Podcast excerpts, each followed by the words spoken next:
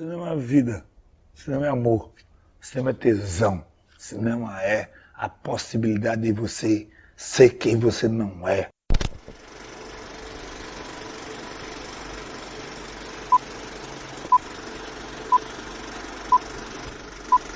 Salve cinéfilos entrincheirados, cinéfilas entrincheiradas. Eu sou Nilvio Peçanha está começando agora, neste exato momento, o 44 episódio do Cine Trincheiras.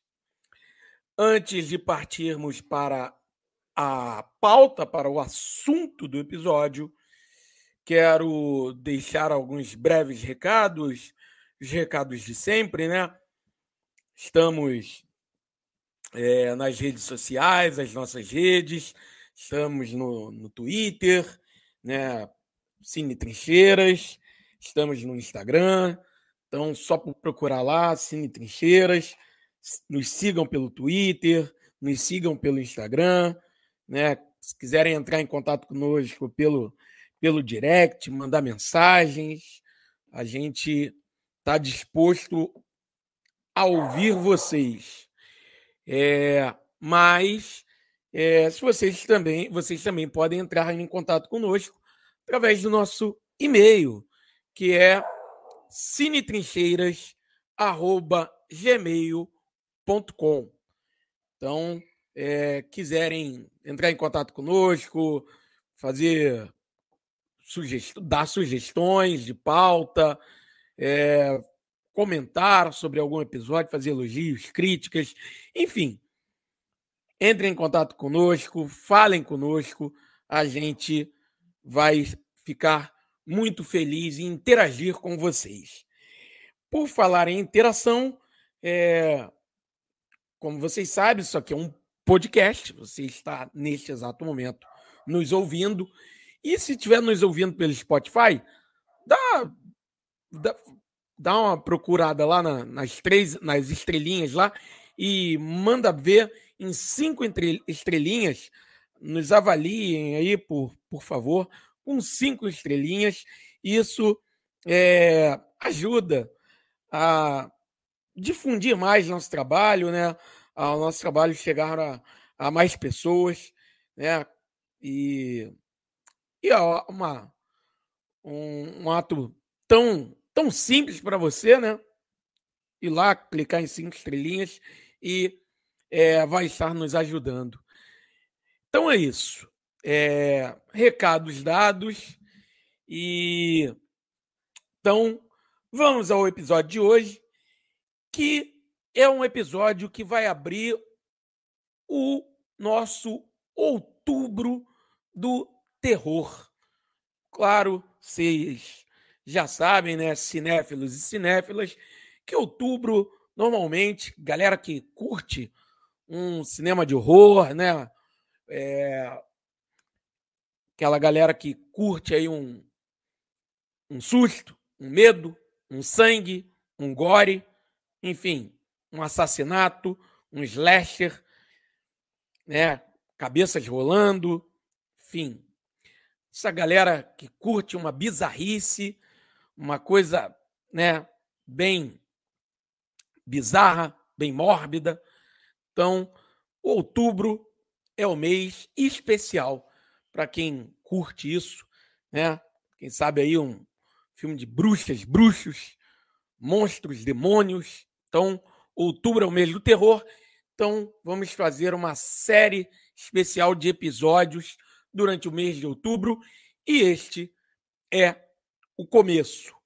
É o primeiro episódio que vai dar pontapé a essa o pontapé inicial a essa série de episódios do mês de outubro dedicados ao terror e é claro que a gente tinha que abrir com um episódio dedicado a um grande mestre.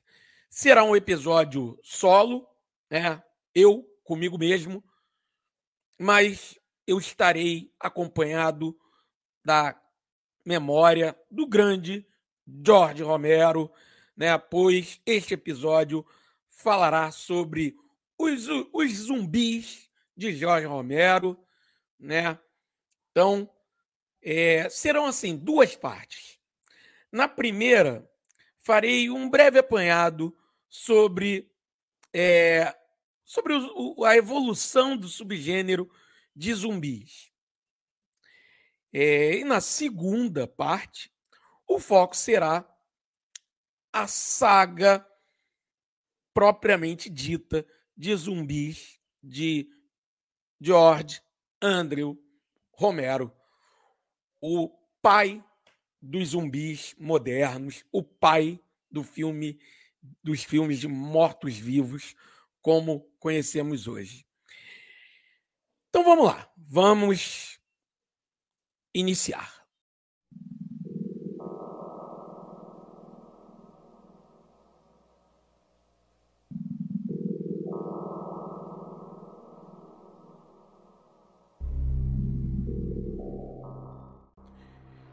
Então vamos para a parte 1. A evolução do subgênero de zumbis. A história dos zumbis não começou no cinema ou na literatura. Numa breve pesquisa, é possível ver, por exemplo, que o termo zumbi supostamente vem do continente africano, onde no idioma Mitsogo lá do Gabão, teríamos Nizumbi, significando cadáver.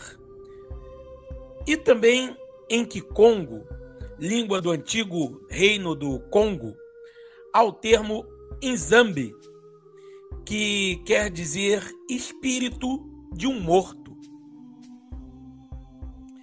Daí, com o envio de negros africanos para a escravização nas colônias americanas, né, nas colônias no, no, no continente americano, fez com que o, o, idioma, a cultura e a religiosidade desses povos chegassem a locais como o Haiti, cujo processo de abolição da escravatura e a própria independência, com um forte teor revolucionário, fez com que a nação fosse demonizada. E histórias e crenças envolvendo feitiçaria, voodoo e zumbis que até realmente circulavam pelo território haitiano é, fossem difundidas para exaltar o lado exótico, né, o lado selvagem, é, num claro teor preconceituoso ao se referir, ao citar, né, ao sempre que for, qualquer obra fosse se remeter ao Haiti. Não é à toa que White Zombies, considerada a primeira produção do subgênero de zumbis, tem a trama envolvendo esses temas, né? O tema da feitiçaria, o tema do, do zumbi, o tema do voodoo. E, claro, White Zombie se passa no Haiti. O filme de 1932, dirigido por Victor, Victor Halperin e estrelado por Bela Lugosi, o grande Bela Lugosi, né, de Drácula, mostra um homem que se apaixona por uma mulher que está noiva e prestes a casar. E aí esse homem procura um feiticeiro, um feiticeiro para separá-la do noivo. Só que aí esse feiticeiro vai e acaba transformando ela num zumbi. Então, White Zombies foi o primeiro desses filmes de zumbis. Vieram outros, né? Só que eu vou falar agora na parte 2.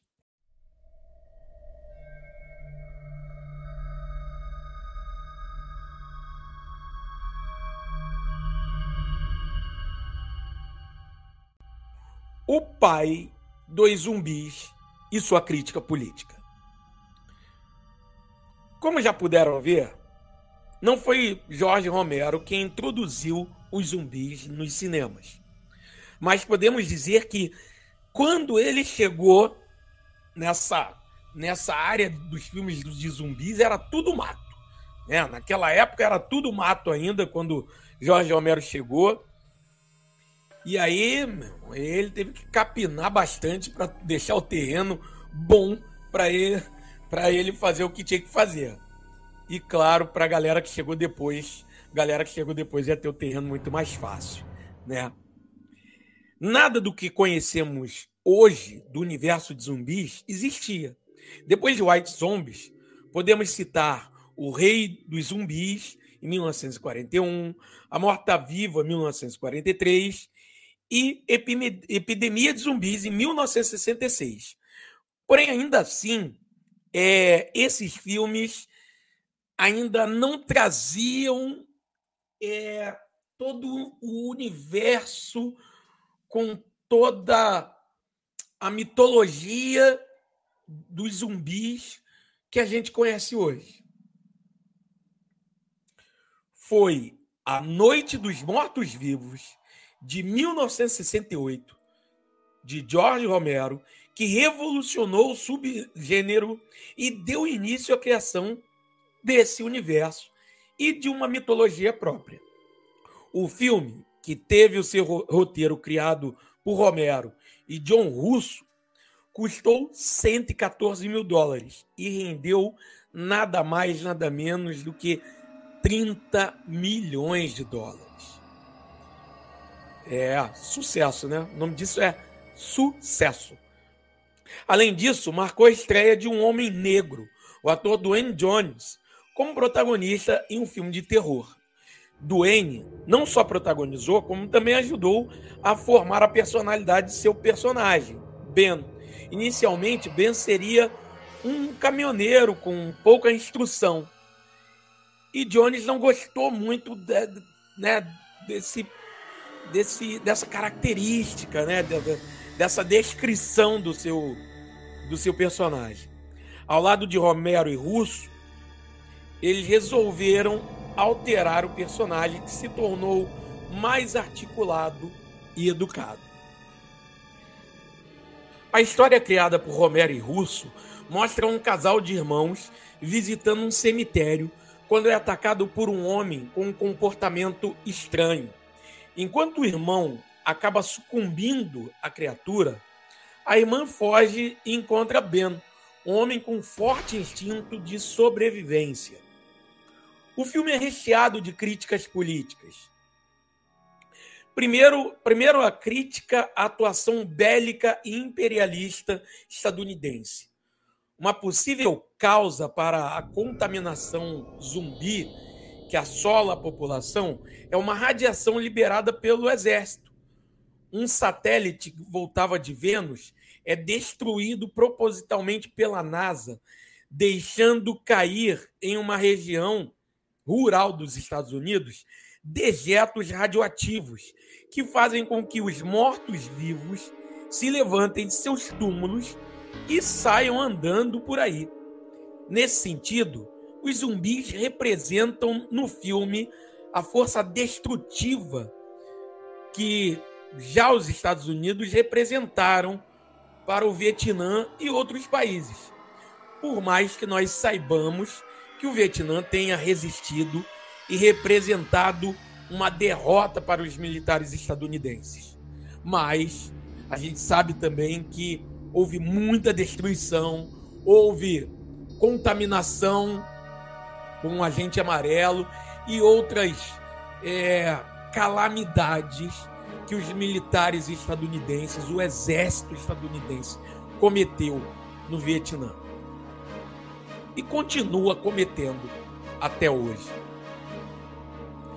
Não podemos esquecer de Harry, personagem que representa um típico homem branco, autoritário, egoísta e racista, que não aceita dar ouvidos a Ben, o homem negro. Sem falar no impactante final que eu prefiro não tecer maiores comentários porque, assim, apesar de ser um filme de 1968, é, pode ser que alguém ainda queira assistir. E assim, não, não vou querer estragar é, a experiência fílmica para quem vai querer ver o filme pela primeira vez, ou de repente já viu há muito tempo e não lembra. Enfim, só vou dizer isso. É um baita final de um baita filme. A Noite dos Mortos-Vivos deu início à criação de toda uma mitologia de zumbis e uma saga que conta com mais cinco filmes, todos dirigidos por Jorge Romero.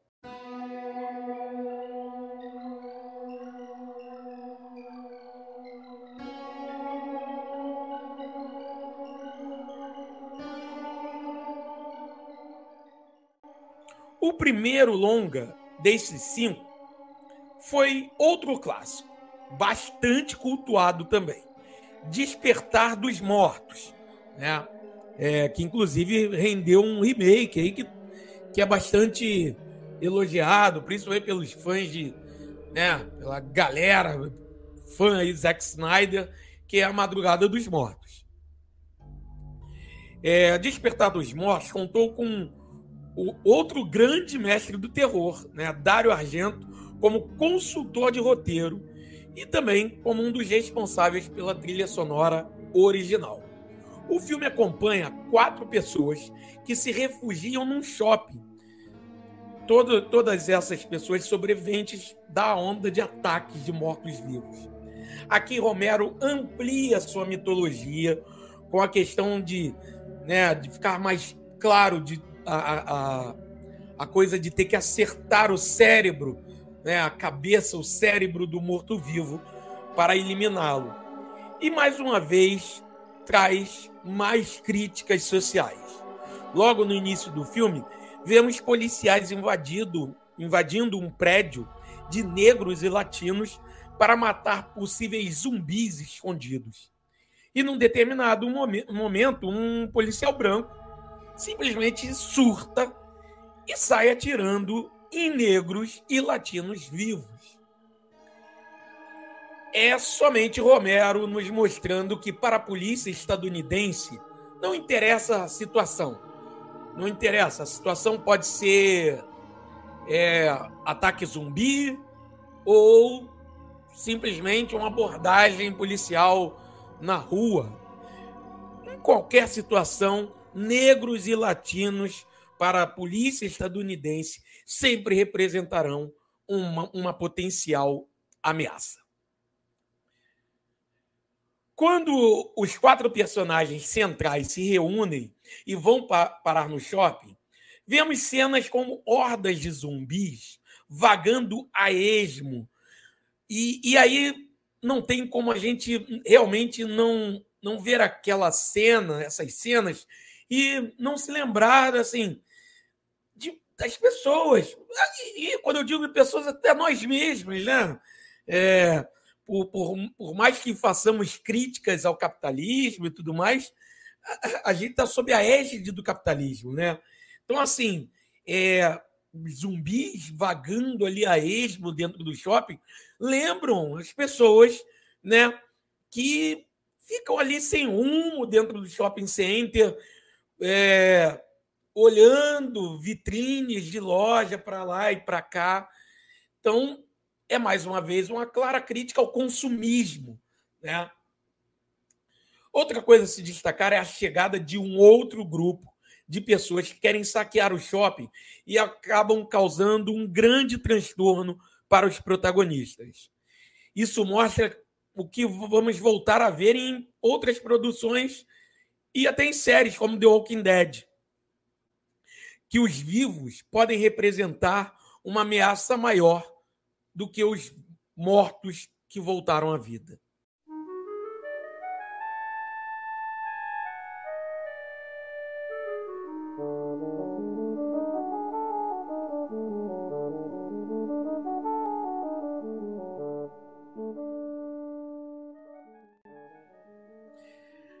Assim também vemos no terceiro filme da saga, Dia dos Mortos, de 1985. Nele, vemos militares que se comportam de forma tão irracional quanto os mortos-vivos. A trama desse, longa gira em torno de um grupo de militares e cientistas refugiados em um abrigo subterrâneo. Nesse abrigo, vemos a tensão crescendo entre os cientistas e os militares, que são militares esses que são liderados pelo Capitão Rhodes, um indivíduo extremamente autoritário e desumano. Em Dia dos Mortos, Romero utiliza os cientistas, principalmente as falas do Dr. Logan, que tem uns trejeitos assim de um cientista louco, né? É, quem quer assistir o filme pode depois comentar aí no, nas nossas redes ou até no, no, no, na, no próprio episódio do, aqui do Spotify, né? É, pode é, comentar o que vocês acham, né? Se o Rhodes realmente tem trejeitos de, de um cientista louco.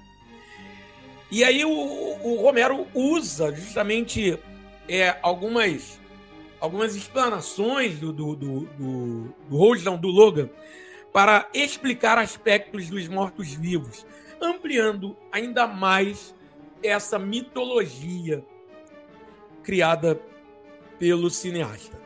O quarto filme dos Mortos-Vivos de Homero é Terra dos Mortos, de 2005, que, apesar de não estar no mesmo nível dos três anteriores, que é, vamos lá, né? É, Noite dos Mortos-Vivos é um, um clássico sem igual. Despertar dos Mortos também é um baita clássico. E é, Dia dos Mortos também é um filme que, que é muito bom, né? E aí, assim, realmente esse quarto filme teria que ser muito bom para ficar num nível parecido. Então, assim, ele não é tão bom quanto os três, mas ainda assim é um bom filme e traz é, reflexões sociais importantes. Na história, vemos uma sociedade que aprendeu a viver no mundo é, pós-ataque de mortos-vivos. É, vemos essa sociedade dividida em, dividida em classes Enquanto uma parcela vive em uma área de luxo, como se nada tivesse acontecido, a maior parte da população vive de forma mais precária, com falta de remédios e outros recursos, além de estarem mais próximos das cercas eletrificadas que os separam dos zumbis. Ou seja, assim, após um, um ataque de zumbis, muita coisa mudou, né? Uma parcela da população vive num luxo, outra parcela da população vive numa precariedade só. Então muita coisa mudou dentro do mundo capitalista, né? É interessante também é o diálogo do personagem Cholo de John Leguizamo com Kaufman, personagem vivido pelo Dennis Hopper, onde fica clara a diferença entre trabalhar para a burguesia, que era o caso do personagem do John Leguizamo, o mercenário Cholo, é, trabalhar para a burguesia, estar próximo da burguesia e ser da burguesia são coisas bem diferentes, né? Isso, é, e o diálogo, é, novamente, depois se puderem ver quem não viu, rever quem já viu, depois, né, é, comentar conosco seria interessante. É, esse diálogo me lembrou assim o desconforto da elite brasileira com a classe trabalhadora viajando para o exterior, né? Essa coisa de tá, você está encontrando é, gente que, sei lá, o professor do seu filho indo para Disney, né? O professor lá do, do, do colégio particular que você, colégio caríssimo que você paga e aí, quando você vai olhar, ué, você que eu estou dizendo, a pessoa da elite burguesa, né? Ué, esse professor, você por aqui, né? E aí aquele sorriso amarelo, fico pensando, sorriso amarelo do burguês, né? Aquele burguês no estilo do Paulo Guedes, quando disse que é, que o pobre, né, o pobre como por exemplo a doméstica, não tinha que viajar para Disney, pô, podia ir para é, Cachoeira de Itapemirim, né, terra de Roberto Carlos, foi isso que ele falou, não foi? Enfim, quando eu revi o Terra dos Mortos, agora há pouco, né, para gravar este episódio, foi também impossível não fazer um paralelo com o período do, do isolamento social que a gente passou agora há pouco, no pior momento da pandemia de, de Covid-19, né? Assim, dá para lembrar muito bem de um discurso de que sairíamos melhor, né, enquanto sociedade, daquele perrengue, né, da, da, daquele momento mais trash da pandemia né? De que a gente refletiria, de que sairíamos melhor e tal. Hoje, depois de tanto churume que eu vi escorrer de lá para cá, é impossível não ver nossa, nossa sociedade também retratada naquele filme, né? É, justamente nesse aspecto, né? uma sociedade que passou por um ataque de mortos-vivos. Conseguiu né, se adaptar ali, e aí o que, que você vê? A elite burguesa sendo elite burguesa, escrota do jeito que ela sabe ser, e a classe trabalhadora tomando na cabeça. E ainda cabe destacar também os zumbis representando uma parcela da sociedade ainda mais excluída e precarizada. Né? Então, assim, e tem momentos que, se você não assistiu, assista. E quem assistiu, quem já assistiu depois, pode confirmar isso. Tem momentos que você torce para os zumbis.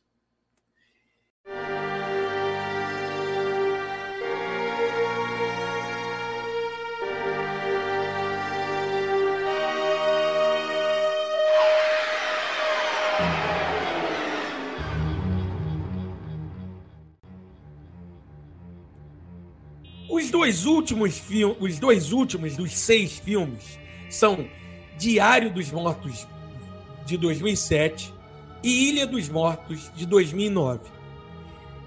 Assim, esses dois longas, na minha humilde opinião, destoam dos demais, tá? Com todo o respeito a, ao saudoso e glorioso George Romero, é, além dele não conseguir atingir o mesmo nível de direção que atingiu nos anteriores, sobretudo nos três primeiros, as críticas que ele tenta inserir também não funcionam como antes. As atuações do, dos elencos também, assim, vamos lá, também não ajudam. É... E, assim, é bem complicado. É... Em Diário dos Mortos, acompanhamos uma equipe de filmagem composta por estudantes de cinema que se deparam com uma onda de, de, de ataques de mortos que voltaram à vida. E aí os estudantes passam a filmar os acontecimentos. A partir daí a gente tem um fun, um fun footage é... e a premissa é, é até bem interessante, né? O problema é que a execução não foi tão boa. Já em Ilha dos Mortos, vemos um grupo de militares buscar refúgio do, dos ataques dos mortos-vivos numa ilha. Chegando lá, porém, além do lugar não ser o que eles esperavam, não ser o, o paraíso que eles esperavam, por ele estar tomado por zumbis, o grupo acaba se metendo no meio de uma briga entre duas famílias rivais. É, a coincidência aqui, cara, é que esses dois filmes, esses dois últimos filmes, são os únicos que tem uma conexão entre eles. Os demais, a única conexão é a questão dos mortos-vivos, né? É a única, única conexão, que não, não, não há mais nada. Né? São histórias é, separadas. Aqui tem uma breve conexão, que é o seguinte: é, o grupo de militares de Ilha dos Mortos aparece também em Diário dos Mortos, no momento em que eles abordam os estudantes é, numa estrada e eles acabam roubando seus, seus suprimentos. Apesar de os dois últimos filmes da saga não serem bons, isso está longe, mas muito longe, de desabonar o imenso feito de Romero. Revolucionou os filmes de zumbis, tornando-se o pai dos mortos-vivos modernos, criando toda uma mitologia, influenciando uma gama de filmes e séries que vieram na sua esteira. Jorge Romero faleceu em 2017, quando trabalhava no roteiro do sétimo filme da saga. E há a expectativa de que ele comece a ser filmado ainda neste ano. Sim, porque o roteiro do longa já está finalizado após ter sido refinado por Joe Kinneter, Robert L. Lucas e Paolo Zelati. Paolo Zelati, este último que trabalhou com diretor e roteirista no rascunho original. E o filme também já ganhou um diretor. Será Brad Anderson, de O Operário, diretor de O Operário. Né?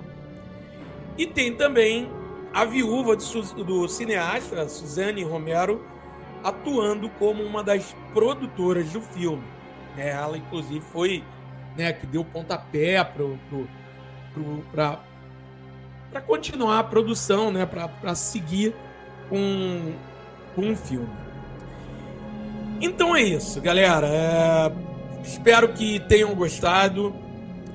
Vou ficando por aqui. Agradeço a todos e todas que me ouviram até agora. Um beijo no coração vivinho de vocês e até a próxima.